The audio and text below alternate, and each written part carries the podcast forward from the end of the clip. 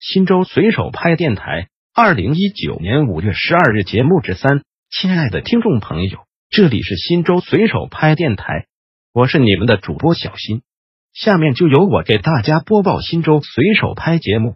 您也可以关注新州随手拍微信公众号 pp 零三四零零零，或者进入新州随手拍官网 www 点零三四零零零点 gov 点 cn 反映问题，互动交流。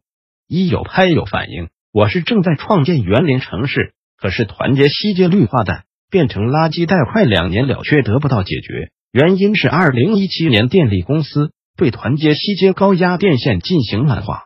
可是缆化工程早已完工，但是被破坏的绿化带没有得到恢复，绿化带变成了垃圾带。这问题何时才能得到解决？新州市园林管理处应于六天十五小时内进行回复逾期，小编将进行超时回复督办。二有拍有反应，三百零二公交车的路线是从三角到至福村，为什么又改成三角到至汉鼎酒店了？公交车线路是什么原因？就说改就改了。村民盼望已久的公交车终于进入福村了，可是为什么又不进去了？